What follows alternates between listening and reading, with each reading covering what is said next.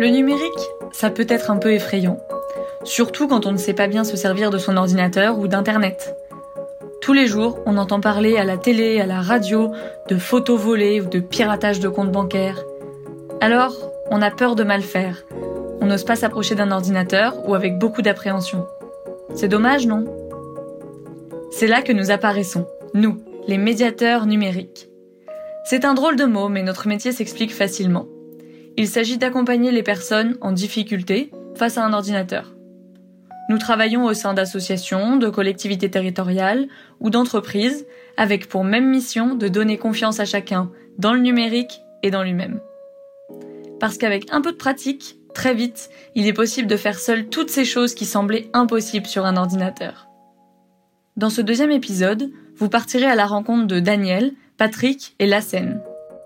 Daniel a 76 ans et il était fâché avec l'informatique depuis toujours. Mais quand la maison de retraite de sa mère de 103 ans a commencé à organiser des appels en visioconférence à cause du Covid, Daniel a bien compris qu'il n'avait plus le choix. Pour parler avec sa mère, il allait bien devoir se mettre derrière un écran. Alors, il a décidé d'appeler notre numéro, celui de Solidarité numérique. Pendant deux jours, Lassen et Patrick ont accompagné Daniel afin de lui expliquer comment se servir de son ordinateur et lui permettre d'avoir confiance dans l'outil numérique. Alors, Daniel a-t-il réussi à voir sa mère par ordinateur interposé? Réponse tout de suite. Moi, c'est Daniel, né le 10 septembre 1942 à Saint-Raphaël et au chiottes au fond du jardin. Je voulais mettre en route la webcam euh, pour euh, joindre ma mère qui est en EHPAD.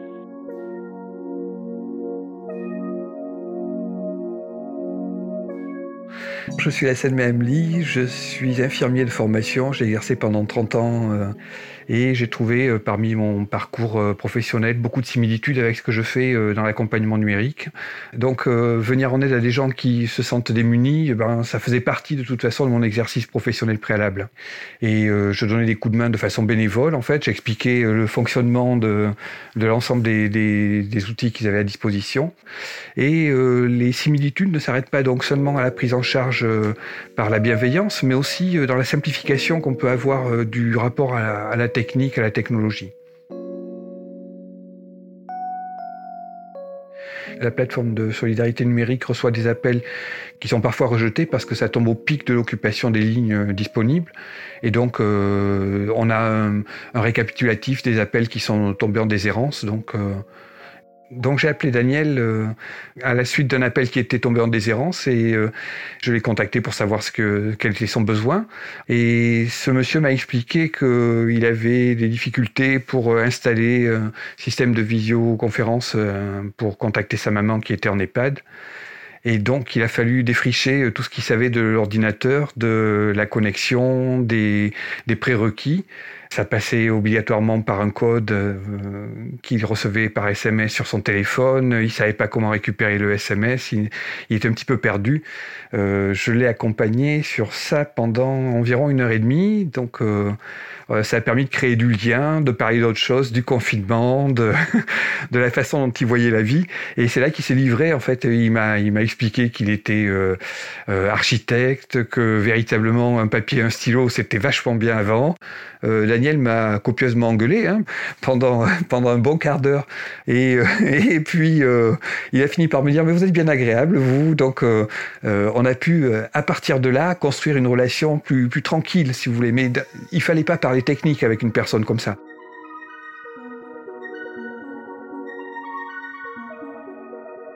Donc du coup, il a fallu dans un premier temps que je sache s'il avait une caméra sur son PC sur son ordinateur. Dans un deuxième temps, il donc pour ça, il a fallu euh, obtenir la marque de l'ordinateur, euh, la date à laquelle il avait acheté, euh, savoir s'il savait vérifier que la caméra était active, que le son était actif. Donc ça s'est fait extrêmement progressivement, pratiquement pas à pas, en lui disant que à tel endroit de l'écran il y avait telle icône. Alors il savait pas ce que c'était qu'une icône, mais en rapprochant ça d'un dessin, ça a été assez simple à, à, contourner.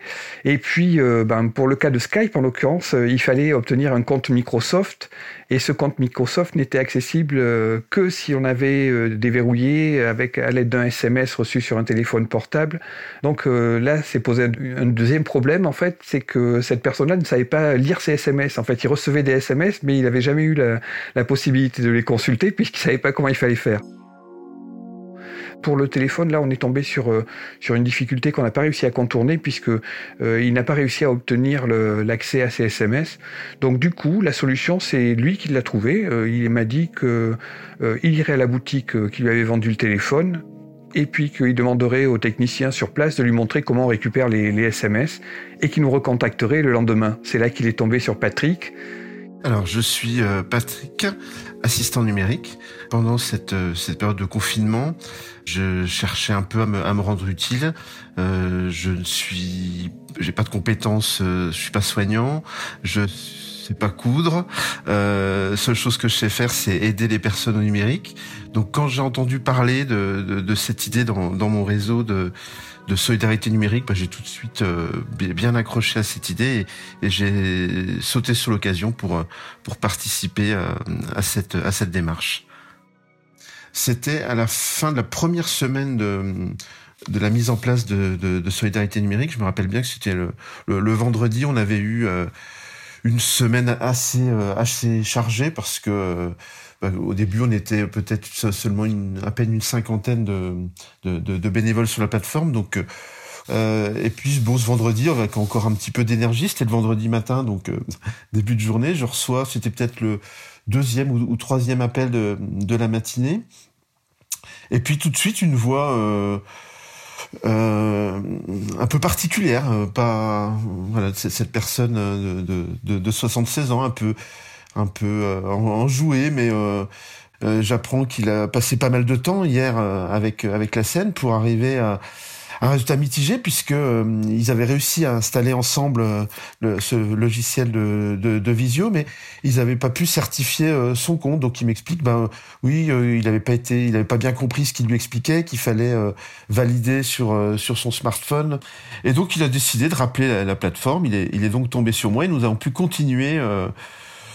Euh, petit à petit, étape par étape, euh, à, configurer ce, logiciel de, visio sur son ordinateur. Et puis, de fil en aiguille, il m'explique que euh, voilà, il est très fâché avec euh, l'informatique, mais en même temps plutôt motivé. Et puis, bah. Je suis pas intéressé, pas du tout. Je suis obligé. C'est pas pareil. Vous savez bien qu'on peut plus rien faire sans ordinateur aujourd'hui.